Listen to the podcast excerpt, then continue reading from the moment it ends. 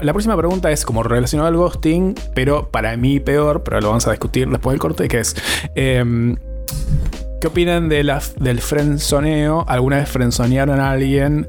¿Lo frenzonearon? ¿Es mejor, es peor que el ghosting?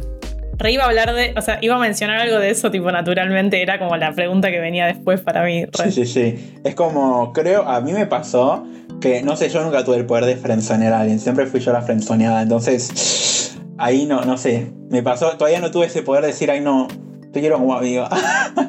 Así que no, yo soy la reina de la frenzoneada, pero no, no tuve ese poder. Pero, ¿qué opinamos? Y bueno, si no se da, no se da, no hay mucho que opinar, creo. Hay un tema también de que la amistad, y esto es algo que me parece que es súper importante, se la ve como una alternativa al. Como que una amistad no puede tener un vínculo sexoafectivo incorporado, y para mí eso es muy falso. O sea, realmente. Espera que. Salí, salí. Realmente, o sea, una amistad requiere mucho más compromiso y, responsabilidad afectiva muchas veces que un vínculo romántico. Y obviamente me he vinculado sexoafectivamente con gente que era amiga y siguió siendo amiga y por suerte, ¿eh? o sea, no, no perdí amistades por coger. Pero pasa mucho que a veces realmente es una amistad con sexo, pero no es una relación. Y esa es la co- codificación de ese vínculo. Y creo que eso es algo que es muy incomprendido, sobre todo desde la cultura, obviamente, heterosis que permea todo tipo de vinculaciones y alternativas. Y sobre todo me ha pasado en relaciones con mujeres que. eh, porque con varones en general, no sé, no me ha pasado de tener una coger y seguir siendo amigos. Pero por ahí tuviste algún vínculo sentimental, después ese vínculo se termina y hay una amistad, pero también tenés ganas de seguir cogiendo a veces. Y eso puede pasar. Y no hace que la amistad sea menos amistad, ni tampoco, o sea, creo que hay algo del frenzoneo que se entiende que es como somos amigos y no quiero coger con vos, pero también se puede ser muy amigo de alguien y realmente que sea una amistad, que digo, que no sea una relación sentimental, romántica, con sexo y con mucha responsabilidad afectiva, que se extienda a lo largo de los años, con pausas en el medio incluso, pero que haya como un código entre esas dos personas de que ese es el vínculo que hay. Eh, y creo que eso es algo que no se visibiliza tanto. Por lo menos como algo, como un vínculo súper... O sea, los vínculos más importantes que tengo en mi vida son amistosos. Digo, El, el friendzoneo me parece que es una cuestión sumamente eh, paqui y de chabones. ¿Por qué? Porque la amistad primero no puede ser un premio consuelo. Tipo, muchas veces las personas friendzonadas, yo también viví ese lado de, de, de Rivadavia, después pude vivir un poco del otro lado, viví un contra dos añitos acá, dos añitos allá. Eh, de que si sos la persona friendzonada, a veces te quedas con, eh, bueno, la amistad como premio consuelo, que también es un garrón y es algo que vas a aprender después de golpearte un montón de veces, de, de darte cuenta que es una gran mentira, esa construcción que estás haciendo, porque estás esperando algo que no va a pasar y que una, una persona que es amiga de una persona no está esperando un momento de vulnerabilidad para que sea su momento. Eso no es amistad, es cualquier otra cosa.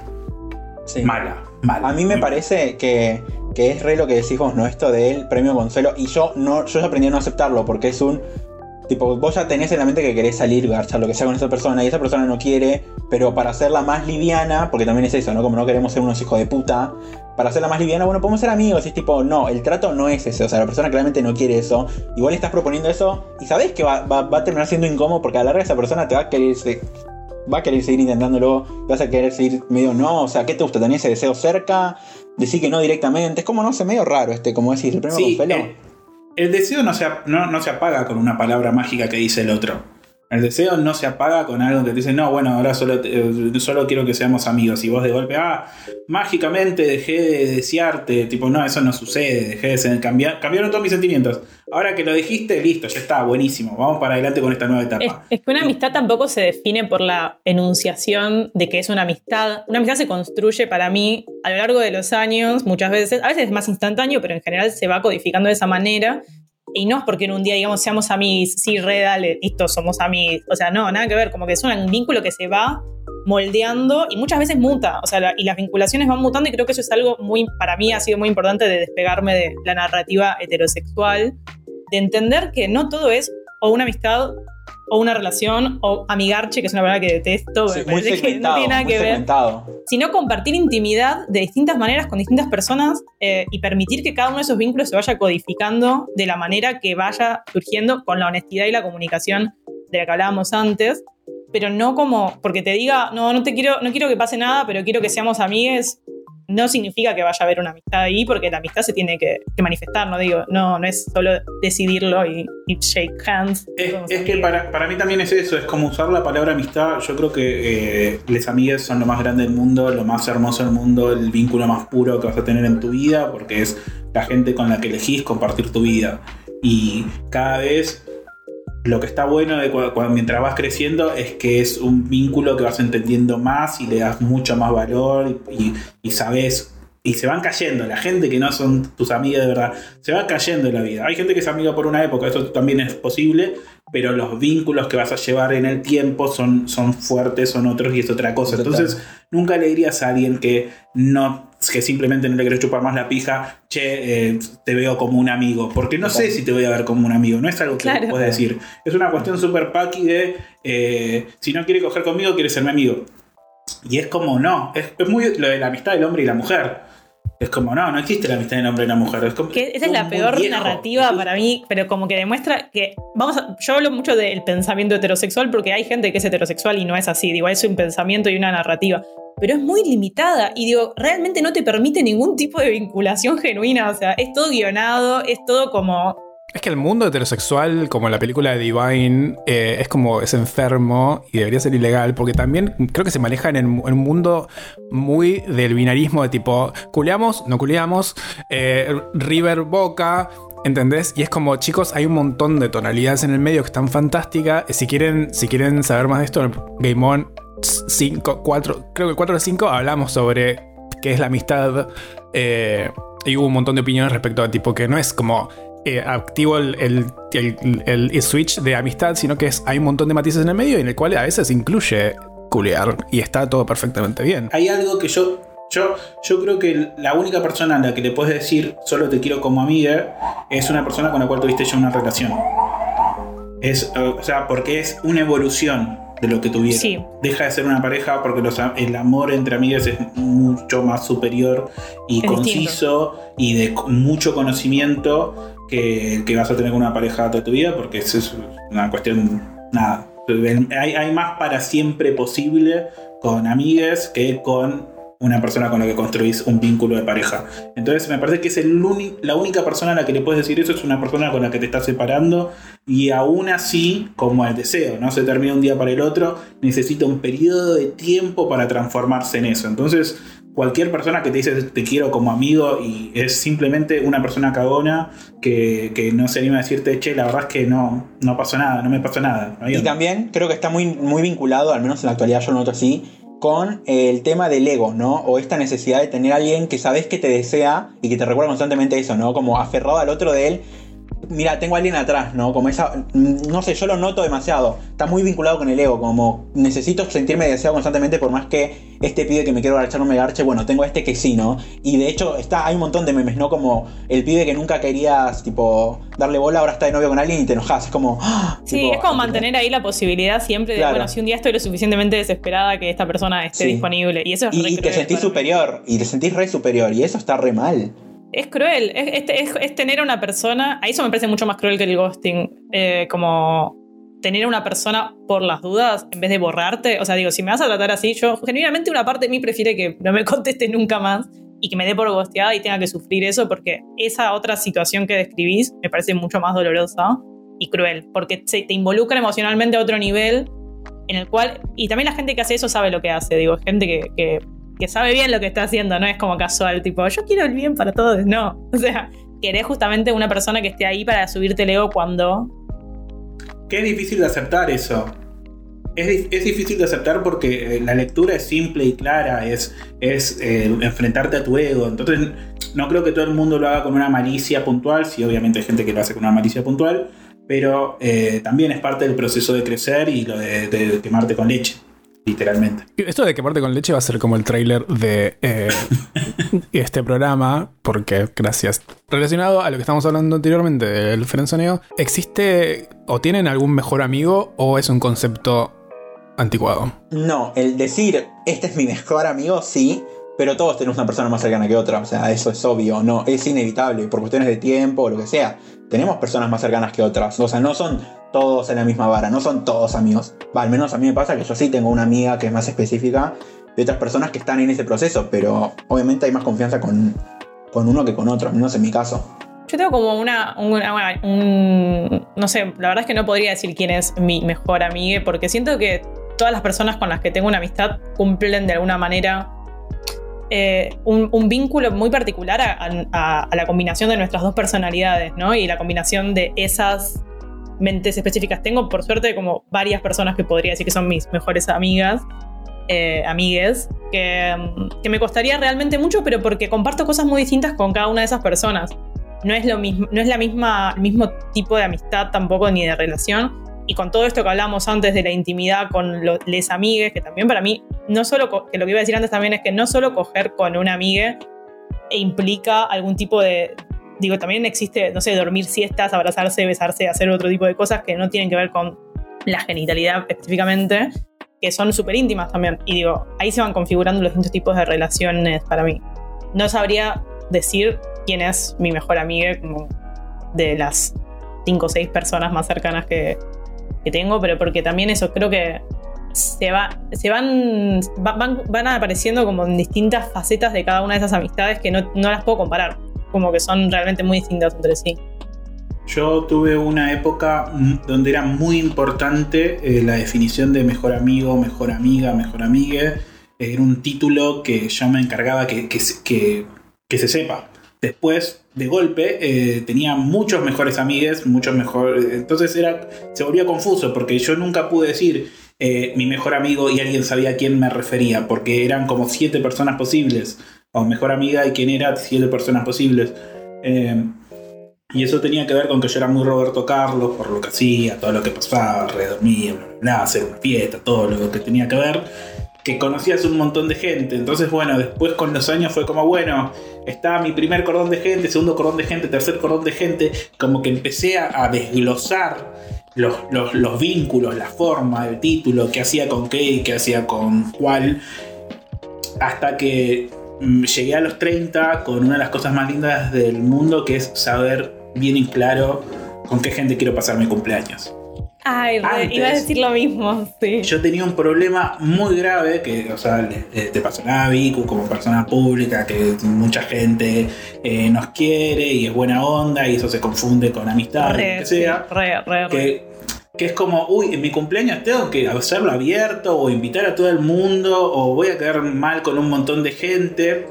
Y por eso yo, mi cumpleaños siempre era un trauma porque era como, eh, abro la puerta de tal lugar, toco en tal lado, como que siempre, siempre era como, no era lo que yo quería hacer porque yo no sabía quiénes eran mis amigas. No Re. sabía quiénes eran las personas que quería que estén ese día conmigo. Y ahora que finalmente puedo hacerlo, hay una pandemia. Eh, ahora que sé quiénes son, no los puedo juntar. Pero no tengo mejor amigo y no tengo mejor amiga porque sé quiénes son mis amigas. Sé, to- todos valen lo mismo y cumplen un rol fundamental en mi vida y los tengo bien definidos. Cuando vos tenés un arco tan grande de personas con las que te relacionás y a diferentes niveles y también vas creciendo y estás en ese proceso de entender cómo son los vínculos, cuál es bueno, cuál es malo, cuál querés apostar al futuro, con cuál querés hacer cosas y con cuál querés tipo de a poquito ir alejándote, em, vas descubriendo qué es la amistad. Y cuando descubrís qué es la amistad, querés esa amistad con todas las personas que te cruzas en el mundo, que querés que sean tus amigas. Entonces, Me no representa mucho todo lo que dijiste eh, y lo del cumpleaños es fundamental. Y me pasó que el año pasado fue mi primer cumpleaños con esto de la pandemia y que no se podía hacer esto de tocar. Yo antes era todos los años, durante cinco años toqué en mi día de mi cumpleaños, una forma también de no pensar en mi cumpleaños y hacerlo una perfo y un show. Eh, y el año pasado fue el primer cumpleaños que pasé con realmente muy poca gente, porque pandemia y restricciones y bla. Y realmente tuve que pensar a quiénes invitar. Y ese ejercicio creo que es el- uno de los que más me definió quiénes son las personas más importantes.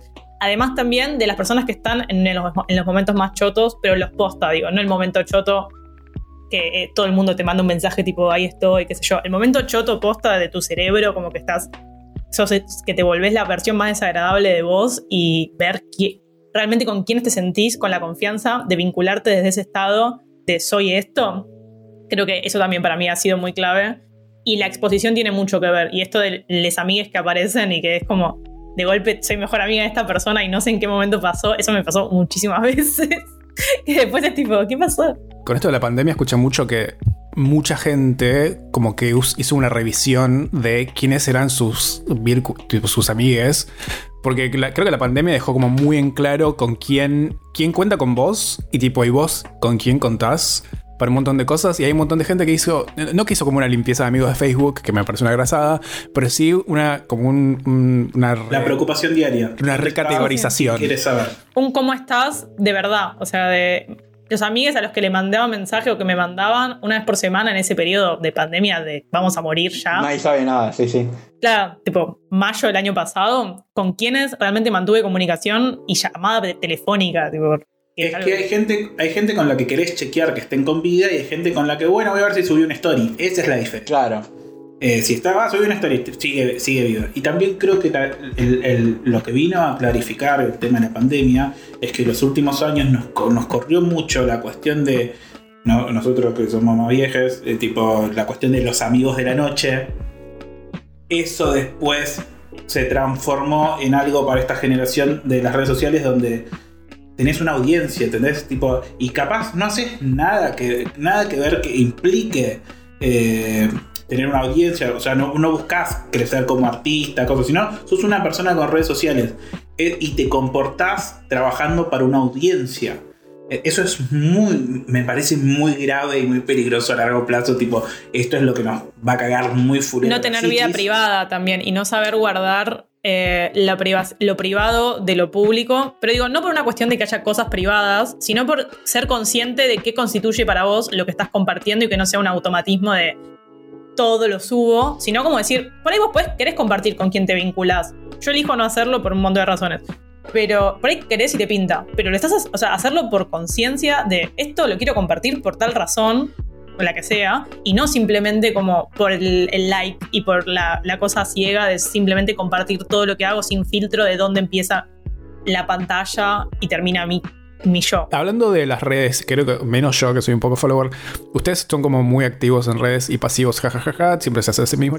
Em, ¿qué, qué- A mí me, para, para, para, a mí me fascina mucho cuando, viste, Facebook te dice activo hace dos minutos. Ay, sí, yo Ah, también. yo- Renovó. Cambió el carnet. Eh, ustedes que son empresarios de la noche y tienen un montón, eh, son muy activos en las redes. eh, dos preguntas. Una es, ¿qué eligen guardarse una parte para ustedes o les parece que está bien compartir todo? Y la otra es, ¿sienten una responsabilidad de militar sobre una variedad de razones, pero especialmente temas LGBT? Ahí va. Si decís temas LGBT. En realidad, creo que. A ver, volví- ¿cuál era la primera pregunta ya? No sé, me olvidé. yo. Ah, lo edito y parece que son es una conscientes pregunta de súper comparten en, en las Sí, redes. en redes sí hay que. a y que ver, se guardan. El, el tema de las redes, no hay que compartirlo todo. O sea, creo que al menos yo no comparto todo. Pero porque eso mismo, ¿no? Esas mismas herramientas. La gente, como bien dijimos antes, está muy bien viendo dónde te equivocás y no sé qué. Entonces, es exponerse demasiado. O sea, al menos yo uso Instagram para convertir mi arte, a veces diseño y muchas veces militancia. Entonces, eh, trato de yo militar en redes, al menos si hablamos de temas LGBT, sí, yo creo que sí, porque todavía sigue habiendo mucha desconciencia. eh, no por nada se hizo viral a Faraón, o sea, es como que hay un mundo que todavía no se sabe, no se conoce, y creo que no tenemos la obligación de militar, pero sí es muy importante si lo queremos hacer y tenemos esas ganas. Como que no es nuestra obligación, si queremos, no lo hacemos, porque, como hablamos, hay que todavía estamos todos medio rotos de nadie va a terapia, entonces cada uno lo lleva como quiere, pero creo que sí estaría bueno, obviamente el activismo no es para cualquiera, el mundo del activismo es otro, otra llamada, otro vivo hagamos, porque es un tema re complicado, pero sí creo que es muy importante si la gente tiene ganas de hacerlo, si tiene algo por qué decir, que lo diga, porque hay mucha desinformación sobre todo, sobre un montón de cosas, y el activismo creo que es algo muy necesario, y más en las redes que es algo más voluntario, ¿no? O sea, antes se quejaban porque te cortaban la calle y no te dejaban pasar, bueno, ahora vos decidís si querés verlo o no. Es como que está en tu mano ser un hijo de puta y, eh, y no escuchar o escuchar a la gente que sí quiere hacerlo. Pero bueno, esa es mi respuesta como medio introductoria a todo este tema. Solo quiero aclarar que me encanta cuando compartís cosas de tu familia porque me da mucha vida, que el perro que tienen, que lo amo, y eh, tu- tus padres, que me parecen lo más. Sí. Ay, sí. So- somos todos una, como muy, muy fuertes todos de personalidad. Y nada, por eso es que empecé a hablarlo porque me di cuenta que no pasa en todos lados. Somos todos, eh. Todos en esa casa tenemos una personalidad re fuerte. Todos. Nadie zafa. Ni el perro zafa. Yo creo que fue cambiando mucho mi, forma de vincularme con eso. Yo arranqué a los 18 a compartir videos en YouTube y bueno, nada, eh, hubo un periodo como de mucha visibilidad y de mucha saturación de no entender el nivel de exposición que estaba teniendo y entenderlo de maneras feas como acosadores, amenaza de muerte, bueno, toda la cosa, eh, hasta alguna cosa legal. O sea, han habido muchas situaciones muy fuertes que me tuve que enfrentar a raíz de la exposición. Y eso durante un periodo me volvió muy fóbica y hubo como dos o tres años que no compartí nada. De hecho, o sea, tuve una relación que era muy pública, que cuando me separé no dije nada, no compartí nada, como que no, durante un año y medio o dos años no hice absolutamente nada más que subir por alguna cosa medio críptica y algún video. Ahora que siento que encontré un equilibrio entre ambas, entre la mega exposición y el ser una ermitaña que no hace absolutamente nada y por eso me compré esta webcam y me abrí un TikTok para volver. Hola centenias, ¿me recuerdan? Soy la de la princesa de Disney. Eh, ahora siento que trato de compartir cosas que tengan que ver con mi carrera artística y justamente también con cosas de militancia, pero no trato de no opinar sobre todo, que es algo que antes hacía y, que no trato de no hacer ahora. Si bien me gusta compartir gente que opina sobre cosas que sabe, por ejemplo, Axel, si tengo que si veo algo antirracista, voy a retuitear o compartir seguramente algo de Axel o de Luis o de alguien que sepa del tema y no me voy a poner a hablar yo. Esa es una lección que aprendí hace muchos años pero en temas de feminismo y sobre todo de, bancar cosas LGBT puntuales, o sea, me gusta usar esa plataforma para eso, redirigir a cosas que me parezcan que están piolas y cuando me toca a mí el tema, hablar, pero tratar de hablar desde un lugar de no polarizante, porque también me pasó eso, como que activé mucho en el feminismo durante mucho tiempo y me quemó mucho la gorra porque hay grietas zarpadas que se ponen muy agresivas y que me parece que justamente esto de la mesa chica muchas veces no se llega a cumplir, como que se termina siendo una cosa pública violenta entre personas que más o menos deberíamos o estamos supuestamente tirando para el mismo lado. Eh, y mi forma de correrme de eso fue opinar, como que se sepa qué pienso de las cosas, o sea, no tibiarla como de me voy a tratar de ser amiga de Dios y el diablo, como trato de decir qué pienso, pero no extenderme mucho más, porque siento que muchas veces eso eh, dentro del feminismo genera más atención negativa que positiva. O sea, genera estas peleas públicas que tal le dijo a tal otra tal cosa, y eso es alimento para mí para los misóginos, para las personas que creen que la femina... Bueno, a mí me han dicho feminazi más que veces de la que puedo contar, y creo que es alimentar eso, muchas veces ponerse picante con temas internos del feminismo, y trato de tener una, una postura un poco más no grieta, que se sepa qué pienso, pero no salir a bardear a otra como esta, mirada lo que... Eso trato de evitarlo y hacer que el foco sea en mi música y en mi carrera artística y mi vida personal sí trato de dejarla fuera de las redes por cuestiones también de que no quiero que me acosen o me, amenacen de muerte ni que nadie sepa dónde vivo. Pero bueno, eso es un poco lo que me pasó a mí. Eh, lo que me pasó a mí. Lo que me pasó a mí fue que arranqué con esta pelotudez de mostrar todo de más 10 años antes que el resto. Y yo, cuando el resto empezó, yo estaba como un poco, por favor no lo hagan, no saben cuándo les va a cagar la cabeza esto matar. Esto les va a venir a morder el orto. Porque aparte me pasó algo re maravilloso que era todos esos exnovios, todos esos amigos, todos esos ex amigues que a mí me volvían loco porque ¿cómo vas a mostrar eso? De golpe estaban mostrando lo de ellos. Y yo estaba tipo como, esto te va a hacer mucho daño. Em, Años de terapia. Sí, porque es, es, es zarpado cómo funciona. Cómo es esto que vos arrancás exponiendo como lo que sos, se va transformando en lo que vos necesitas que sea para que sobreviva. Es algo que vos, es un monstruito que vos, tu Digimon entregas tu Digimon al mundo y le das de comer lo que necesita para que siga evolucionando el bichito. Y tiene mucho que ver con los otros y no con vos. Y pasa mucho tiempo hasta que te das cuenta de eso.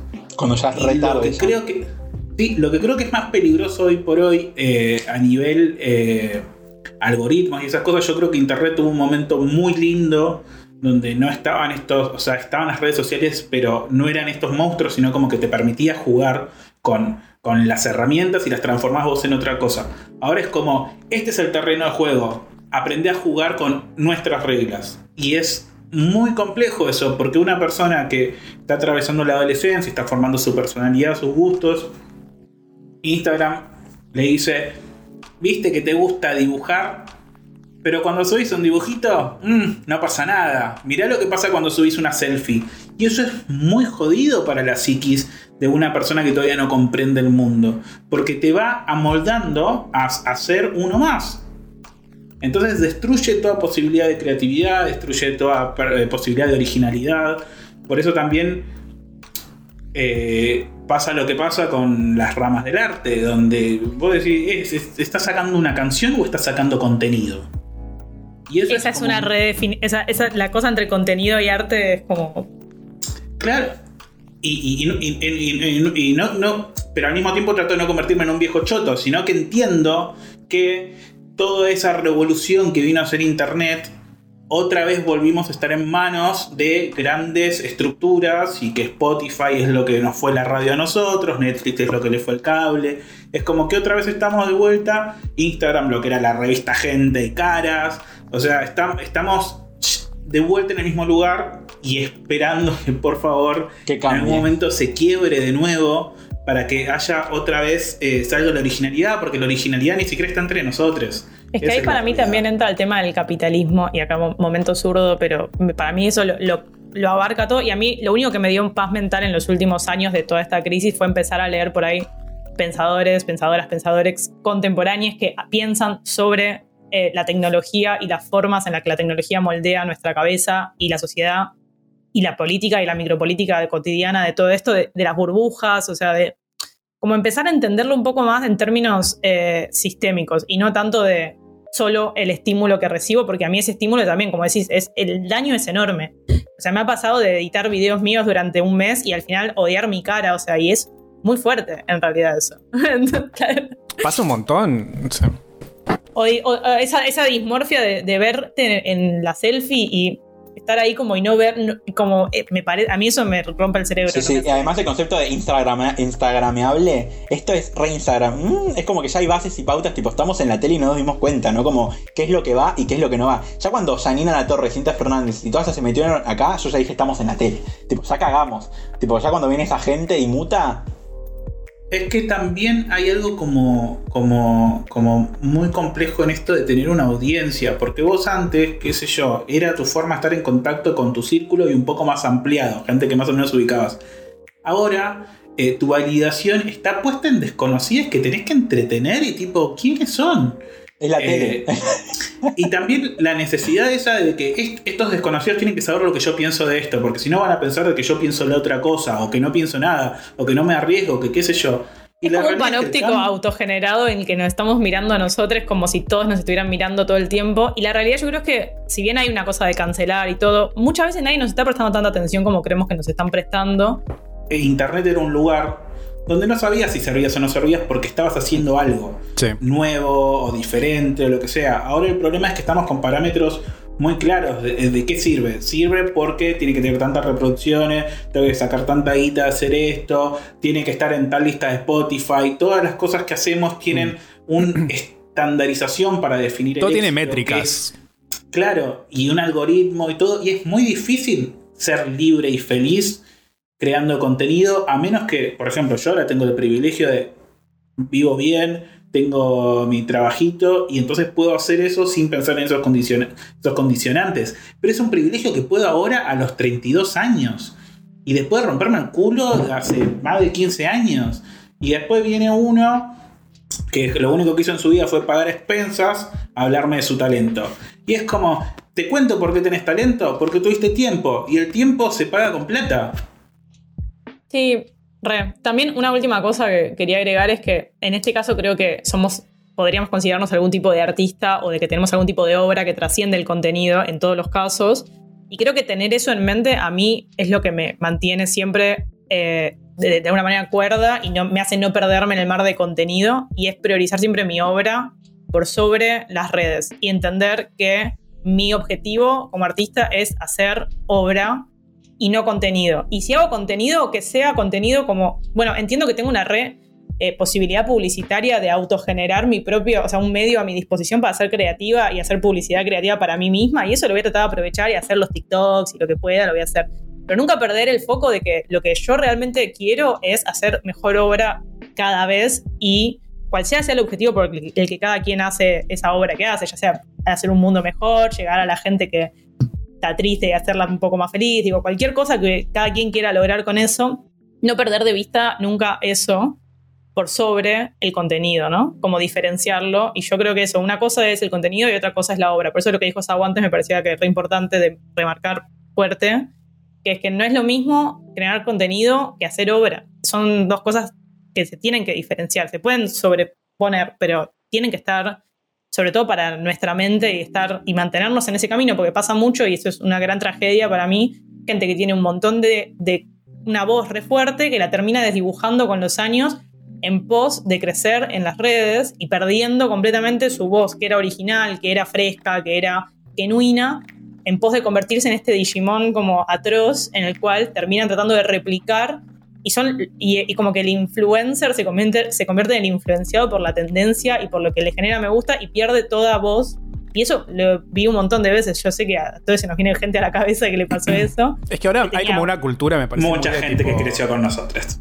hay como una cultura muy de tipo, tenés como del éxito y tipo, te, hagas lo que hagas, tenés que ser exitoso y el éxito se mide con los likes y no sé qué. Entonces, como que en el momento que le toque la pegada, estás como obligado a seguir pegándola. y por ahí terminás como subiendo medio siempre lo mismo o, o, diciendo siempre lo mismo. Y el mensaje que antes te hacía como, te diferenciaba del resto era como tipo, no, tengo que subir siempre un posteo los martes a las 8.15 porque es el momento y es como que ya, ¿entendés? Eh, me, me, aburre. Quería hablar con Axel, me gusta. Voy a usar esto forever. Eh, la Sailor. Sos muy chico y tenés como ese Instagram hermoso y me gusta porque hay de, los, de las dos cosas, que es, mis, cosas mi contenido favorito es tipo la cosa bien producida y como bien como curada y tu viejo peleándose con tu perro. Que esas dos cosas me parecen muy. que funcionan muy bien entre sí. Pero vos al mismo tiempo sos muy chico. Tipo, ¿te pesa que ser como referente de. Sí. Ser puto y negro. La, edad tiene mucho que ver, más que nada, porque igual por suerte yo no tuve el camino tan difícil. O sea, mi hermana, eh, tengo una hermana gemela, activista antirracista, eh, sembró mucho las bases. Entonces yo solamente como que ya tenía como el camino más como seguido. Mi hermana sí la peleó muy feo, estuvo muy expuesta, ahora está re bien, ahora ya le chupaste un huevo, pero es como un ciclo, ¿no? Al principio empezaste, reinfluye en las redes y después ya está, se fue. Pero yo en realidad es como que por suerte, o sea, al menos yo mi público no es que es público súper genérico que vino de la nada. Yo vengo haciendo arte hace 5 años, me acuerdo de que tengo como 12, 13 años o más, que vengo haciendo contenido, entonces es como gente que me fue acompañando en el proceso. Y hablando de la exposición en redes, es como es la misma gente de siempre. O sea, yo lo veo, este ya sé que ya me respondiste en historias, este conozco. Entonces no es tanta la, cosa como si me hubiera recomendado, no sé, la faraona y me viene a un montón de gente. O se me hubiera recomendado, no sé, Cintia Fernández y viene un montón de, gente nada que ver. Es tipo de gente que conozco, que, que, me sigas un montón. Obviamente sí, con esto del activismo vino un montón de gente, pero vas scrollando y te vas dando cuenta que hago esto hace un montón de tiempo, ¿no? Entonces es distinto. Distinto es cuando te das cuenta cuando alguien se cuelga de algo para tener seguidores y cuando es realmente genérico. Y respondiendo ya directamente a tu pregunta, referente no soy. En todo caso, referente es mi hermana en ese tema. O sea, ya conocen, o sea, conocieron a mi hermana después a mí, o si me conocen a mí, al toque conocieron a mi hermana. Entonces, ahora yo llegué un momento donde el activismo antirracista eh, está más, eh, más normalizado, es más trend. Entonces, no, no, no es que soy un referente, pero sí es como que hay cierta presión, ¿no? Obviamente hay que ver lo que decís. Eh, obviamente yo también trato de mismo, ¿no? No, no, no ser un forro, porque si no vas a ser interseccional con las luchas, mejor no seas nada. Entonces, respondiendo a la pregunta, no, no me siento como atacado, hostigado y demás, porque por suerte tengo a mi hermana que está en la misma, eh, mis hermanos y mi familia somos todas personas como muy críticas, todas somos bastante pensantes, eh, o al menos debatimos estos temas, o sea, es lo, bueno tener hermanos, o hermanas, mejor dicho, como de la misma par, ¿no? De misma edad y eso, entonces no, no me siento expuesto.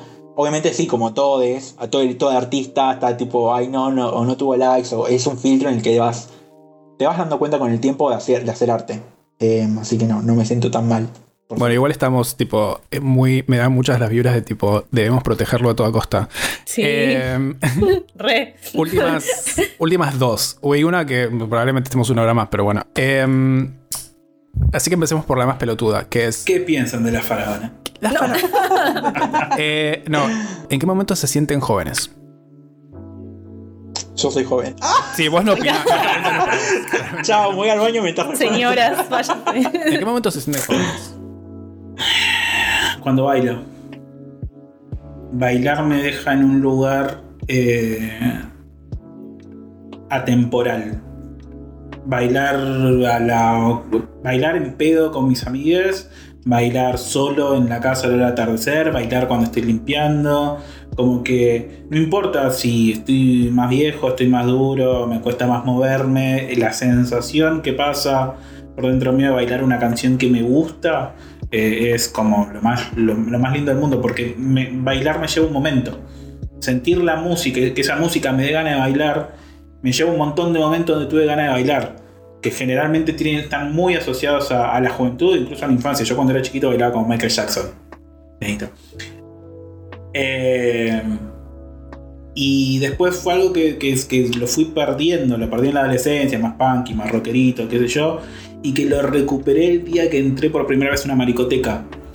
No lo recuperé en el momento, no es que de golpe, uff, me transformé en Sailor Moon y empecé a bailar, sino es algo que fui descubriendo con el tiempo, porque para mí ir a la joda era ir a coger, ir a drogarme, ir a emborracharme, ir a bardearla, lo que sea, ir a estar, ir a hacer. eh, y después con los años entendí yo al boliche voy a bailar en pedo, porque no hay nada que me gusta más que bailar. Sigo siendo una persona, no, no, no, no, o sea, no me discurso para afuera, body positive, discurso para adentro, me odio en todos los idiomas posibles. Entonces me pongo en pedo para bailar como quiero bailar, pero, pero para tener ese momento ahí en ese lugar de comunión eh, que tengo cuando está bajando el atardecer y entra una luz divina en mi casa y pongo una canción que me encanta y me pongo a bailar en el medio del living solo. Es como lo más lindo que me puede pasar en la vida es eso y es porque me siento joven, porque me llevo a un montón de lugares donde fui joven y fui feliz y donde no me va a importar tener un millón de años, 99 años, voy a intentar bailar moviendo los deditos arriba de la silla de rueda y voy a estar bailando y voy a ser joven. Qué lindo. Buena respuesta. Ah, Yo, yo siento que Tan me siento. sí. Me siento más joven ahora que cuando era más joven. Que quizás es porque, nada, a muchas personas nos pasa que cuando tenemos una mala relación con nuestras familias, que ahora yo tengo una buena relación, pero tuve una época de no, no entenderme y mal, y me fui de, mi, de la casa de mis padres muy chica sin ninguna herramienta. Fue como, adiós, a vivir a lugares, a hacer cosas. Y me sentía, estaba muy adulta porque tenía que vivir gestionar Ser plata, independiente. responsabilidades. Sí, trabajar y ser y cuidarme a mí misma en un montón de sentidos en los cuales como me sentía muy vulnerable, entonces te ponía una fachada y también por un montón de experiencias la noche, la noche te curte y sos de golpe sos un vampiro. Entonces cuando tenía 19, siento que tenía una cosa mucho más adulta y como madura y como medio reventada incluso, como de señora, así digo, de- con, fumando todo el día y así como muy, muy, muy de ese palo. Y después con los años, como empecé a estar más cómoda conmigo misma, empecé a tener como más seguridad y empezar, empecé la facultad a los 24. O sea, me anoté en, un- en la UNTREF, en una carrera que se llama Artes Electrónicas, que es un delirio hermoso. Y cursar con gente de mi edad por primera vez, porque también siempre me vinculé con gente mucho más grande. eh, como que ahí me empecé a sentir mucho más joven y ahora me siento mucho más eh, de mi edad que antes. Antes me sentía como, siento como que La re- responsabilidad está re grande. jóvenes, sí. Sí, y también tener que encargarte de ciertas cosas a veces. Y creo que eso le pasa a mucha gente. O sea, digo, no es que me sienta especial, porque al contrario, me he vinculado siempre con gente que vivió caminos similares y que te entendés desde ese lado de como. No sé, antes me pasaba con la gente de mi edad que no tenía nada en común porque vivíamos vidas completamente distintas. Hoy por hoy siento que vivo una vida más similar por ahí a la de una persona de, de mi edad que cuando tenía 18 años estaba viviendo la vida de una persona de 30 por ahí sin ninguna herramienta tampoco para hacerlo. Eh, no lo haría distinto, pero sí siento como que ahora me siento realmente joven y por más que no sea tan joven como cuando era joven, joven, igual sigo siendo joven relativamente. Pero sí. Axel, cuando te miras al espejo, cuando te sentís joven. No, a mí me está, estoy un poco en, para responder la pregunta, me estoy un poco en el mood que estaba antes Viku. O sea, ahora por un montón de cosas, sí es como que me siento una persona más adulta y de hecho cuando, no sé, salgo con un pibe, eh, o estaba en ese ruedo de salir con pibes, me pasaba que me decían, che, vos pareces como mucho más grande, ¿no? O sea, yo tengo como más cara de nene y me dicen tipo, ay, como que me re subestiman y después yo voy y les hablo de antirracismo, les hablo de antirracismo histórico, de política, un montón de cosas y se quedan como, esperaban que iba a hablar de la Warhol y que está en pedo todo el día, pero no pasó. Entonces, sí, por una cuestión de, cosas de afrodescendencia o saber que los afros tenemos que, eh, no sé, esforzar el cuádruple, sí, creo que hay un poco de madurez en eso y bueno, eso se nota en mis hermanos también, ¿no? Como los tres somos personas como muy maduras y muy sentadas y es lo que nos dicen, ¿no? Lo que yo digo como, ay, me hago el maduro. Pero bueno, nada, no puedo responder esa pregunta porque todavía no... O sea, sí cuando hago mi arte, sí es como que me, siento como, si asociamos juventud a disfrute, sí, me pasa eso como que tengo mis momentos donde es re importante lo que decís de, cómo a mí me pasó mucho también cuando tenía tu edad y más chica también, que me pasaba mucho gente más grande me trate como por mi número de edad, como si fuera una niña, y era tipo, dale, o sea, como que a veces realmente estás, claro, y gente sobre todo por ahí de 30, 35, y yo sé que este comentario se hace con amor en general, pero esto de cuando crezcas vas a ver, y siempre me dio como por el quinto muerte porque siento que realmente son experiencias distintas simplemente, pero no sabes lo que, en qué plan está otra persona. Y sin duda hay gente de 50 años que tiene la mentalidad de una persona que no sabe, no tiene ninguna herramienta de ningún tipo emocional, por ejemplo, en esto que hablábamos antes del gosteo y bla, y no tiene que ver con la edad necesariamente. Hay algo que estaría bueno, que es que eh, hay cuestiones de la infancia, de lo lúdico y desde la adolescencia, juventud con respecto a la libertad que Obviamente no todos las, podemos cruzar de una forma sana, porque ya sea por el contexto, por cosas que nos pasan. Está bueno como ir a buscar. Tipo, es como, te dejo acá, no, no, te, no, te puedo usar ahora, me tengo que ocupar de esto porque la vida me, pone en este lugar. Y después cuando las cosas se acomodan, saber que te mereces ese rato. Yo me siento joven cuando me junto con mis amigos paquis. Es como, Ok. y, soy, el más grande. Y soy el más grande. Una vida más simple. pero es como.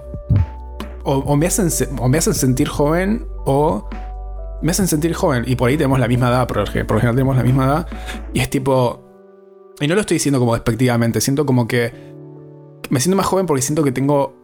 Y estoy disfrutando más opciones y como más libertades. Em, y, de, y sobre eso viene la siguiente pregunta, que esto está acompañado por una ayuda a memoria que le tuve que sacar una foto porque tuve que traducir antes. Hay un tweet muy famoso que a mí me encanta citar que dice, lo siguiente. Las personas queer no crecen como nosotros mismos, crecemos interpretando una versión de nosotros mismos que sacrifica la autenticidad para minimizar la humillación y los prejuicios.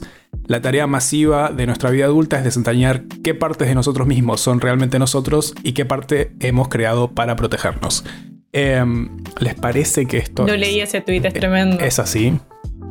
Hay, hay algo que, que dijiste que yo un poco lo doy vuelta nosotros somos más libres, jóvenes y todo lo que sea, esa sensación que te genera, porque tuvimos, eh, nos faltaron formas de imaginarnos. Entonces eso fue un cheque en blanco para esta persona que desarrollas, donde no, claro, no, la heteronorma, así como tiene su cosa mala, tiene su cosa buena para acomodarte el resto de tu vida. Nosotros no nos, no, nos criamos con una gerontofobia terrible porque envejecer y ser puto era lo peor que te puede pasar, ser el chabón de chomba en el boliche, eh, apoyado sobre la barra, tener 40, tipo, no sé, a mí, me, a mí hoy por hoy me re emociona eh, tener 40 y tener 50 y tener 60 y poder casarme y adoptar y un montón de cosas que no, no, estaban dentro de mis posibilidades. Es como en un momento el mundo empezó a cambiar de paradigma, empezamos a tener un par de victorias. es como, che, pará, eh, hay, hay otras cosas que se pueden hacer y hay cosas que elegimos no hacer. Es, es como empiezan a hacer elecciones. El tema es que esa libertad fue un cheque en blanco que nosotros lo volvimos positivo desde algo muy negativo, desde la sexualidad clandestina, desde no poder casarte, desde esconderte, desde tener una rebeldía innata de ir contra la sociedad y que lo convertiste en una caparazón que te permitió moverte con la libertad que te moves por el resto de tu vida, que es una actitud, esa actitud de trolo que tenés combativa, es porque desde naciste perdiendo. Nada, o sea, tuviste que educar a tus propios padres, tipo, todos un montón de cosas que tienen un peso bárbaro. Entonces vos decís, sí, me veo más feliz que mis amigos paquis, pero es como, mirate las cicatrices. Estás lleno de, estás hecho verga. Eh, sí, estás más joven, te moves eh, con más, eh, con más libertad. Los paquis no tienen tantos amigos muertos. No pasan por el duelo desde tan jóvenes no vieron caer amigos como moscas durante mientras se formaban artistas no, no pasan por esos procesos y es como sí obvio hay cosas que ves y decís che qué victoria tener esta edad y no preocuparme por los chicos pero ¿qué hiciste? ¿a qué precio? Pero si, si, si lo pongo en la balanza, quizás es horrible esto que digo, pero lo pongo en la balanza y perdón a, a- a mí mismo de chico, pero creo que un toque valió la pena. ¿lo volverías a hacer? obvio yo también lo volvería a hacer me parece más divertido pero es como también eh, bajarle el precio a, eso, como compararlo tan simple como, eh, al menos no tengo un nene que me rompe los huevos corriendo alrededor. Me parece que es bajarle el precio a todo lo que tenemos que pasar para ser estas personas que ahora se sienten súper libres. Eh, es como, la- es como lo del gosteo dado vuelta, es como la vuelta positiva que le encontramos a que es una vida de mierda. Nos sentimos, a mí me pasa eso y me siento más libre en el 2021 en Capital Federal. O sea, esto lo digo ahora, acá, en este momento aún en pandemia, pero también no sé si esta historia sería la misma si hubiese seguido en Bariloche o la gente que vive en otras provincias. Creo que hay algo de eso que me gustaría saber qué piensa Axel, porque creo que por, lo menos, o sea, la, en la, lo LGBT en un punto eh, ha tenido una historia también como terrible, pero el tema racial eh, ha sido también, y es algo de lo que, que, te marca desde, incluso desde que naces, antes de que tengas una conciencia de tu personalidad o de, tu identidad o de lo que sea. Eh, y creo que ahí como que se marca mucho más esto que dice Sabo por ahí, de que se... Hay, es, es un mundo horrible, o sea, a eso voy, como que es un mundo horrible en el cual te tocan condenas que no elegís y que, que ni siquiera puedes hacer absolutamente nada, digo, porque por ahí, no sé, yo soy bisexual, digo, es la más barata de todas, y soy plenamente consciente, tengo un montón de privilegios No heterosexuales. existís. de los cuales... Al, al costo de no existir. como ese de los mañana ella, increíbles. Sí. Pero digo, o sea, estar eh, como ser visible, eh, y por esto digo que me gustaría saber qué piensa Axel de esa intersección también con lo racial, que es algo que, que nada, que es visible de todas las formas posibles y no hay nada que puedas hacer para esconderlo, digamos que sí puedes hacerlo. Yo claramente puedo esconder que soy bisexual en un ambiente en el que no me convenga ser abiertamente bisexual. Y creo que en ese contexto, ese mundo horrible en el cual vivimos, es la, la- esta- esto de vale la pena o no encontrar este silver lining, por decirlo de alguna forma, de soy más libre o soy más esto, y desde dónde te reivindicas en ese orgullo, que creo que es el verdadero sentido del orgullo, el poder decir, a pesar de todo esto, soy feliz de ser lo que soy, como sea que soy, por más que la sociedad blanca, heterosis, me condena a cada paso de lo que hago. Eh, así que bueno, nada, como que le veo una re relación también con esto y por eso me interesa mucho De- lo- del mundo cruel. lo que piensa Axel. Sí, no, y cómo se. O sea. La interseccionalidad entre La tipo ser- interseccionalidad Sí, bueno, entre sí. ambas. O sea, a mí me pasa que, cosas. o sea, a muchas personas eh, eh, racializadas y dentro de la comunidad LGBTIQNB+, pasa mucho esto de que de que nos damos cuenta que, que es barata, ¿no? Eh, Y a mí la que a mí no me afecta es que es el ser puto, o sea, con mi hermana, una vez mi hermana me dijo, mi hermana es de esas personas que no quiero que sea como referente en mi vida, pero me tiró las mejores frases en los mejores momentos. Y una es como, a mí, o sea, ustedes me ven, como cara de nene, puedo ser bastante femenina y demás. Y mi hermana me dijo, antes de que me lean como hombre o mujer, me leen como negro. Y, y es verdad. O sea, yo lo primero que soy es negro. eh, Entré negro. Lo mismo pasa con las asiáticas. Antes de que distingan, China. Es tipo... Entonces es como, lo primero que se lee de mí es eso, y antes, y, yo tranquilamente podría rem- remangarme esto, ponerme derecho, poner voz de macho y listo, lo puto se fue.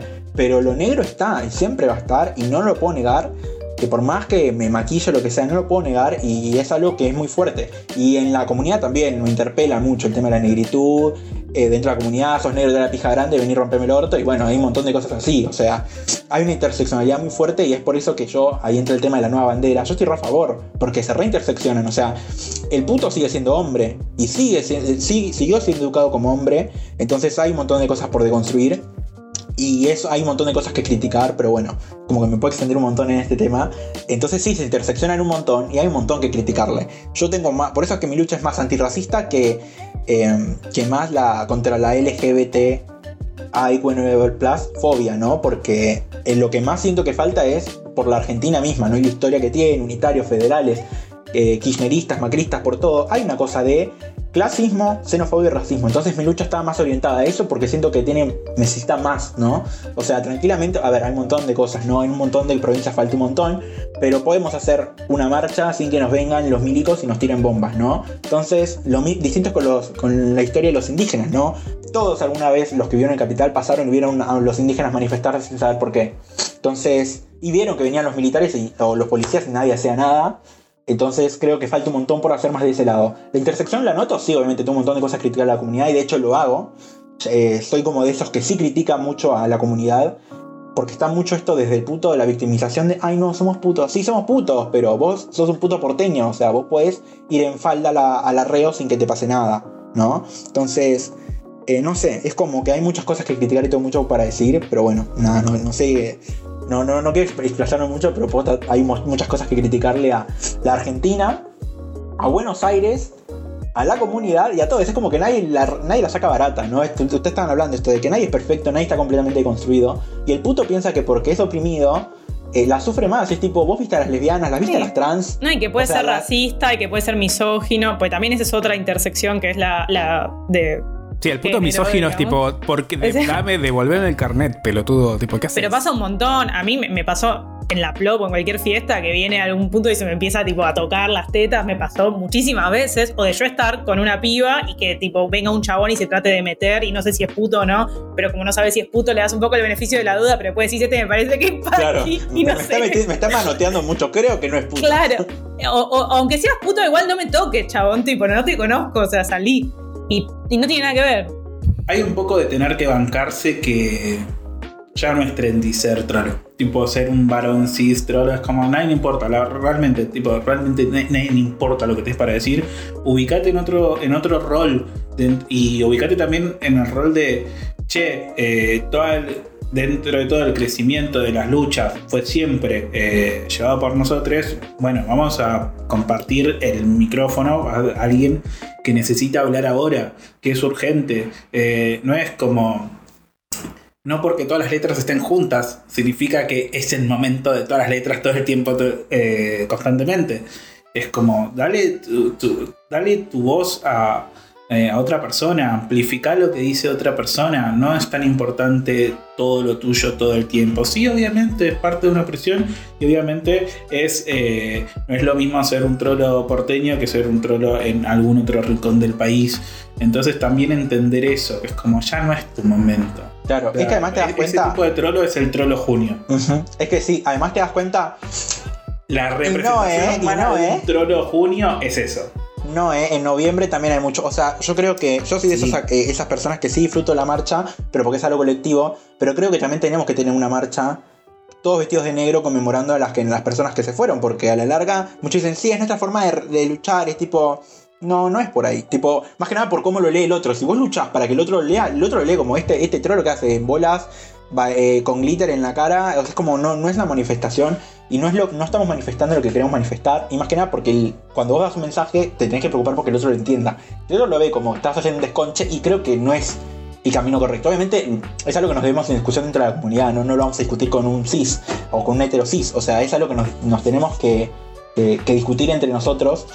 Y creo que sí. Eh, hay mucho por cambiar, hay mucho por reivindicar, falta mucha información y, y nada, es algo como que el puto dice, ay, bueno, yo estoy re oprimido. Sí, estás re oprimido, pero la mujer está mucho más oprimida, eh, las chicas trans están mucho más oprimidas, les asexuales, o sea, si me pongo a visibilizar tenemos un montón, ¿no? Es todo, montón todo lo que no es un puto blanco. Exacto, total. Entonces, por eso es que la bandera esa nueva, yo estoy re a favor, pero porque dentro de la comunidad hay un re racismo. Y piensan que porque son putos la tienen barata. Pero, o sea, la cantidad de veces que yo puedo mostrar en Grindr entre yo, uh, mandar foto de la pija, ¿cómo es el, el tamaño? Es tipo. Eh, eh, no se imaginan. Yo, o por lo menos mi, opinión personal, con gente de la comunidad que dice tipo, no voy a la marcha porque no me representa, lo que más odio en el mundo, es, yo siempre respondo, la única forma que la marcha te represente es que vayas. Si no vas, no te va a representar. O sea, si no te gusta, anda. Sí, o sea, nunca te va a representar si estás en tu casa no quejándote. Si quieres que te represente, anda. Eh, O hacete el camino, o sea, eh, Sí. no es muy difícil abrir un libro de firmas para que realmente esta organización que organiza la marcha, hay un montón de cosas que criticarle, ¿eh? pero también es eso, ¿no? Como hace algo, tipo, están, están acostumbrados a que el otro haga algo que no hacemos nada, y ese es el error. Es como, queremos que se cambie todo, es tipo, total, es como, ok, buenísimo, ¿no estás a favor de cómo te identifica? Bueno, hace algo para cambiarlo. Obviamente siempre va a haber cosas para criticar eh, y siempre hay cosas que vamos a estar de acuerdo o no, pero si esto que decís vos, Nievi, sí, la representación, para sentirte representado tenés que estar en principio. Y de última ir construyendo la, la representación y entender las construcciones de poder. Todo es una construcción de poder. Si nos estamos eh, rompiendo los tobillos entre nosotros, nadie va a construir poder alguno y si Sí. no hay poder no hay cambio. Por eso digo que, tipo, que nos podemos criticar un montón, pero también hay que ser como más, ok, hay que hacer un punto en común. Vayamos a la mesa chica y lo leamos en vez de tipo tirotearnos en Twitter, porque queda mal. No, y es importante esto también que dice Sabo último de, de entender la historia de, de acá, del país y de cómo se construyeron esos espacios, porque a veces parece eso que son una manga de gente que no tiene contacto con ninguna lucha real por ahí, pero en el momento en el que eso se construyó, realmente la sociedad argentina era mucho más hostil de lo que es ahora y ser un puto cis visible, por más que ahora es una cosa que carga un montón de privilegios, en ese momento no tenía ningún privilegio y además era motivo de, desde bueno, de todo tipo de discriminación y violencia. Eh, y como que el mundo cambió, pero esas personas también muchas veces vivieron momentos que fueron muy distintos al momento actual y como informarse un poco de cómo fue la historia de, de esas construcciones, para ahí permite dialogar incluso de manera de entender qué visión del mundo, o sea, se va construyendo a medida que van cambiando las generaciones. Por ahí eso, no tenemos mucho en común ahora un centennial o un millennial con alguien de otra generación, pero en el fondo se busca lo mismo, creo. Yo, soy- yo muy cuidadoso con, el, con la... O sea, entiendo que tiene mucho marketing y funciona un montón de niveles, pero yo soy muy cuidadoso, yo puntualmente, con googlealo. Porque Google es todo. Entonces, y especialmente Google y el algoritmo, si, si, si me fijo tipo, la gente trans mata gente, y te va a decir que sí, porque hay gente, ¿entendés? Entonces, a ir a, a mandar a alguien que está muy perdido a que googlea algo, es, te, puede, te puede salir muy mal. No, pero quizás como ver los documentos, o sea, Anda a ver el las puto documentaciones inolvidable. que hay, eh, o conversar con gente, cu- escuchar activistas de acá, digo que, no sé, o sea, tratar de involucrarse a un nivel más de que no sea googlear solamente. quizás. Igual el, pro- el- el problema para mí es el de siempre, que es eh, cómo metemos a las juventudes en los espacios. Axel, ¿cómo metemos a la Porque- juventud en su espacio? Tre- o sea, yo 31 años y me siguen llamando por teléfono para opinión joven, ¿entendés? Y es como, yo no soy una opinión joven, tipo, no, no, no tengo ni idea qué es lo que están opinando los jóvenes, porque hay un lenguaje que yo no puedo traducir, que hay cosas que me puedo acercar y hay cosas que no, y hay cosas que están viviendo de una forma. Y entonces, ¿cómo se involucra a las juventudes y no hacer cosas para las juventudes? No es tipo como, che, tengo que hacer cultura para juventudes. Bueno, me meto un show de Louta y Ángela Torres. No, sino cómo, cómo hago que este contenido, que no fue pensado para juventudes, les atraigo a las juventudes, cómo logro la participación, cómo les involucro en esto que estoy haciendo, cómo compartimos una mesa donde todos somos iguales intergeneracionalmente, porque el mayor problema de Internet es que los adultos se cerraron toda esta generación de 50 para arriba se cerraron porque descubrieron que a gente que es muy creativa y que es muy talentosa y que tiene curiosidades y que se obsesiona con un tema puede ser mucho mejor que ellos que hicieron una carrera. Entonces hay una división que hizo Internet entre la gente que se cerró y la gente que aprendió sola que hay que reconciliar. Y esa forma de reconciliación a mí me parece que estuvo muy buena. eh, que se, empieza a visualizar mejor intergeneracionalmente con todo lo que fue la campaña del aborto. Ahí se vio cómo se teje intergeneracionalmente. Hay que lograr eso en, ca- en cada lucha, en cada batalla, en cada tema. Porque si no, tenemos a los jóvenes quejándose por un lado y a los adultos manteniendo el status quo por el otro. Y ya sabemos que eso no funciona, que así es como nos cogieron toda la vida. Sí, sí, no sí. de una buena manera. Yo quiero acotar algo de lo de lo, lo googleable, y es verdad. Y se nota mucho, ¿sabes dónde? En el antirracismo, donde toda la información yankee está en inglés, y Está en inglés. no hay nada. Además, el acceso a tipo, Tipo- che, puedo googlear y probablemente está en inglés y si no el concepto, como. el concepto de racismo, el concepto de racismo en Google, o sea, es como, eh, no es así, tipo, ya es como, eh, en esas luchas nuevas, o que al menos renacieron o resurgieron o mutaron, se nota muchísimo más este problema de googlearlo. Yo digo, no respondo lo googleable cuando es, ya está la faraona, hay un montón de youtubers, la, la divasa, tenés a todos hablando de cómo los cogen, pero cuando hablan del racismo son para, para, yo te explico, antes de que te habla- yo te explico, prefiero explicarte yo a que entres a Google, porque te juro que me han venido tipo, mira, acá en Google dice que es este, y yo tipo... No, no, no, Google está. O sea, Google es una empresa de hombres blancos heterosexuales. Entonces, Y es inmenso, está todo. El contexto local de cada lucha, que no es lo mismo pensar racismo de Argentina que pensar racismo de España, que pensar racismo de Estados Unidos, que pensar, no sé, eh, agrotóxicos en Argentina y la situación económica que en Nueva Zelanda. Google te va a tirar lo más visto y lo más visto por ahí es un artículo de Fundación Libre que va a decir tipo no hay racismo en Argentina porque hay no hay negros fin. Entonces lo primero que te va a tirar es tipo eso es como ah listo no hay racismo y Google me dijo eso. Entonces me parece que hay que eh, tener un poco de cuidado con andar a googlearlo.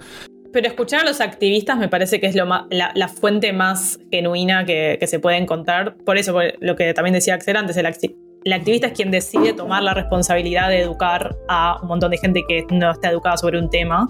Y los activistas que hay en Argentina, les activistas de todas las... O sea, hay una gran historia de activismo, de mucha gente que sigue viva incluso y que sigue hablando sobre cosas. Y a veces pasa para mí que se descalifica la opinión o la voz de ciertos activistas de ciertos rubros por esto, por lo generacional, porque no entiende nada, porque no porque ya no tiene contacto con la actualidad y para mí no, o sea, ahí hay mucho para desglosar incluso, aunque no estés de acuerdo con todo lo que está diciendo esa persona, pero poder escuchar y sentirse, uy, Axel no está más, Ah, ahí volvió. poder escuchar y discernir y tomar la experiencia de esa persona por más que no estés de acuerdo con todo lo que está diciendo, creo que es una re buena forma de conocer también el contexto local, de escuchar activistas de acá. Ok. Yo creo también que hay una cuestión eh, de la resistencia a analizar el antiespecismo, el antirracismo, eh, la cuestión con el medio ambiente, los recursos naturales, todo eso, de que venimos de la experiencia del feminismo. Que para nosotros también fue un, un mindfuck que, que es como, bueno, voy a cuestionar cada cosa que hago y digo constantemente, quiénes son mis amigos, todo. Voy a tengo que cambiar muchísimo, tipo, a las personas que realmente nos involucramos de alguna manera, se nos dio vuelta la vida, a los seres queridos, todo. Eh, y es como que hay una situación ahí medio de resistencia. de, No, no, yo no quiero, no quiero otro cambio de paradigma. El último cambio de paradigma me cambió toda la agenda del celular. No quiero, tipo, no, no, me, cambió la forma de hablar, la forma de relacionarme en el trabajo, tipo, y, más después, obviamente, el lado oscuro de todo esto, son los tipos cis ahí diciendo, no, no cojo, las mujeres ya no se dejan levantar, no se deja decir un piropo. Entonces hay toda una cuestión que es como, fue tan fuerte todo eso que es medio, es, es el, la leche con la que no se quieren quemar. La gente que no quería hacer, no quería hacer el mundo mejor, es como me gustaba lo que estaba ahí. No, pero no, y ahora, ahora me vienen con que no hay que comer carne, con que no hay que, hay que pensar de que siempre fuimos racistas y que nuestra historia era toda una mentira y dar la vuelta. Vos estás en pedo, ¿no? A mí ya suficiente, me puse el pañuelo verde un rato. ¿Qué más querés? ¿Qué más querés de mí? Como que le toca a la próxima generación. Es que se aplica a todo y también esto del extractivismo y todo, o sea, realmente está, como dijo la gran Lisa Simpson, todo el maldito sistema está mal, o sea, de arriba abajo, de todo, está todo mal. Y cuando empezás a tirar de un hilito, enseguida se empieza a ser muy evidente que se desarma toda la tela. Y yo creo que lo que a mucha gente le da miedo, a la gran mayoría, es que se desarme la tela, porque eso implica vacío existencial total en el cual no sé quién soy, co- como que la propiedad privada, o sea, como que ya empieza a aparecer todo, toda la construcción está, está mal. Todo el mundo se va a dar cuenta que es un mal tipo, porque todo el mundo, todos somos mal- un mal tipo. Y que es cómplice de algo terrible que Sí. no llega a comprender. Y nadie quiere aceptar que es un mal tipo, ¿entendés? Mucho menos cuando estás todo el día llenándote de placebo, sintiéndote que sos una buena persona por compartir una historia. Yo tengo una compostera, Entonces. ¿entendés? Yo ya gané.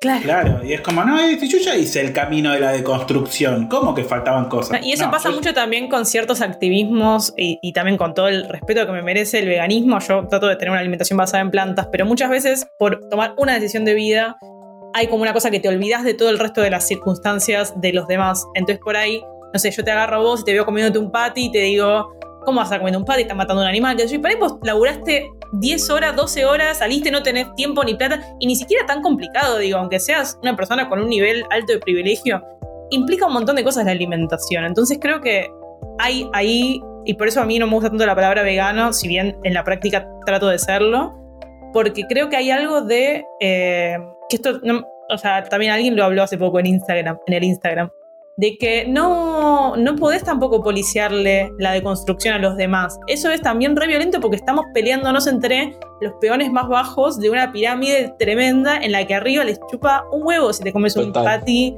de carne. Digo, igual hay que seguir intentando y tratar de cambiar desde lo, de lo personal, me parece re importante, pero tampoco flashear que ahí termina la lucha, o sea, realmente hay como una estructura No, porque tipo, le decís a alguien, no puedes jugar a alguien que se comió un patty porque andás a ver el acceso a la comida que tiene. El acceso a la información de saber que existen otras opciones que no sean un fucking patty. El acceso a tipo una verdura fresca. ¿Entendés? Porque además las cosas veganas son mega caras. Vos podés ser vegano y ser una persona horrible, y podés ser completamente racista y podés ser completamente misógino. Lo mismo que pasa con la izquierda, digo, pasa con todos lados. Una cosa no, nada te redime y compartir, desde compartir una story buena, ponerle, hasta cualquier tipo de activismo que hagas, nada te redime del rol que inevitablemente jugás en un montón de otras opresiones. Y creo que asumirnos a eso, asumirnos cómplices de cosas que ni sabemos que están mal y en un rol de principiante eterno que nunca vas a dejar de aprender, salvo que hagas eso, siempre vas a estar ejerciendo algún tipo de opresión. Es que sí. Eso no es el capitalismo. El capitalismo es beneficio de pocos a costa de muchos. Y eso, todo, ¿eh? Todo. Todo. O sea, todas las luchas entran en eso. O sea, si vos te das cuenta en todos los aspectos de la vida, hay uno que está arriba y los que están abajo. O sea, ya usar Y- Instagram de ser como malo para el planeta y estás haciendo que un hombre blanco, eh, rico y pelado tenga mucha plata. Entonces, como no hay Sí, forma de escaparlo. Nadie está impoluto, o sea, nadie está a salvo de estar haciendo algo. Digo, entonces, eh, aceptarnos como fallidos, digamos, incoherentes y, y no perfectos y no activistas perfectos también, por más que hagas todo, nunca es suficiente. Entonces, dejar de intentar y decir, bueno, sí, eh, me asumo eh, esto, caos. Hoy no le jodí la vida a nadie. Lo más importante es irte a acostar y decir, hoy no le jodí la vida a nadie. Intencionalmente. Sí me compré la zapatilla de día y bueno, la hizo alguien en Taiwán, está cosida con lágrimas. Ay, se reextendió esto. Me voy a- Se Sí, repicó. Me voy a dormir pensando, bueno, le jodí la vida a todo el mundo por igual. Eh, la última pregunta es, cuando, porque nadie fue una fiesta clandestina acá, em, ¿qué canción querés bailar en la primera fiesta post pandemia que haya? Ay, todas. todas las de perreo. Ay, no las de la sé. intuición. Shakira, las de la intuición. Yo sé que en el momento en el que estén en medio del boliche, rodeado de amigues, y suene las de la intuición, voy a bailar muy fuerte los primeros 30 segundos y después voy a romper en llanto. Ah, pensé que tipo, y después me voy a Ese- cansar y me voy a... No, casi nadie- y después me voy a sentar a un costadito Claro. y voy a Me voy a estar palmas acompañando a la gente joven. No, pero me voy a romper en llanto porque voy a entender que volvió a la normalidad, volvió a estar frotado Total. alrededor de un montón de trollos cantando una canción de mierda, porque es una canción de mierda, no está buena la de la intuición, Shakira tiene mil millones de temas mejores, pero quiero bailar esta canción de mierda porque me gusta bailarla y porque me gusta estar con mis amigos, me gusta estar en pedo y de golpe es como, ¡ah! Volvió algo, vol- volvió algo parecido y dice que Y además moscas en la casa no se puede bailar. No.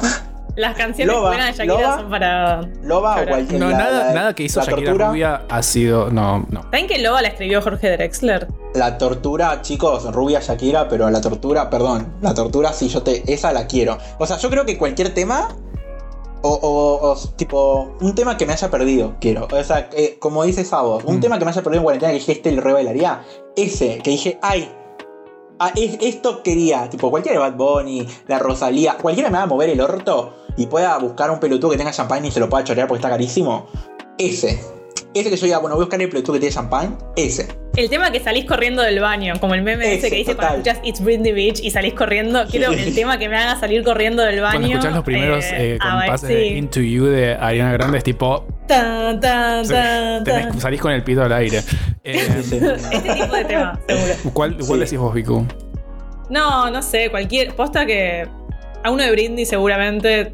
No nos vamos a poner exquisitos y no estamos Lo que pasa es que yo lo que estoy haciendo es tipo, estoy sumando cada una de las canciones que dicen cada una de los invitados, entonces estoy armando una playlist de la fiesta. Yes. No, yo Give Me More de Britney es un poco. Ya le puso Tincho Galán.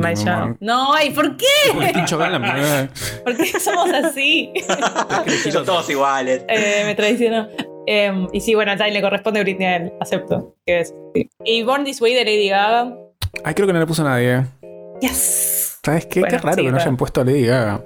Eh, bueno, esta es la parte en la que dice, bueno, de vuelta, lo mismo que me pueden encontrar en las redes y dicen sus redes eh, y sus tejes y sus manejes. Tipo, hola, soy Nievi, me pueden encontrar en Grindr siendo bloqueado. Bueno, yo soy Axel Chupanqui. eh, me pueden encontrar en Instagram, Axel Chupanqui. En todos lados, Axel Chupanqui, estoy en todos lados. ¿sí? Nadie tiene ese nombre. Así que nada, búsquenme principalmente en Instagram. Hago arte, espero que les guste. Bueno, eso. Les dejo mis compas. Yo soy Vicu Villanueva. Pueden encontrarme en todos lados como Vicu Villanueva. En YouTube como Vicu Villanueva. Y en Instagram, en todos lados de internet. Ahora, ahora en OkCupid ya no la cerré hace poco, pero porque para que no me gosten más. Pero me pueden encontrar en TikTok ahora, porque quiero ser centennial, a pesar de que nací ligeramente antes de que empiece esa generación. Todavía estoy a tiempo. Creo que puedo rascar ahí la olla de, de no ser millennial. Así que TikTok. Miku Villanueva en todos lados. Bueno, yo soy Sabo y pueden encontrarme en las redes como arroba Sabo dice o arroba la palabra. No, eh, arroba Sabo dice. En TikTok también. Eh, me abrí un TikTok, hice Vamos. uno, me dio medio. mm, y está ahí, está ahí como alguien lo encuentra y me empieza a seguir, pero no me, no me, todavía no me siento muy cómodo. Tenés que seguir hasta que se te pase el cringe. Claro. momento pasa. No, O sea, en un momento pasa. se Yo lo tengo para mandar TikToks a otra gente que también tiene cuentas que no tiene nada, pero solamente me mandan TikToks. Sí, pasa que la última vez que seguí hasta que se me pase el cringe terminé con una película, así que voy a. Voy Por favor, a intentar entonces, que no se me vaya la megalomanía tan lejos.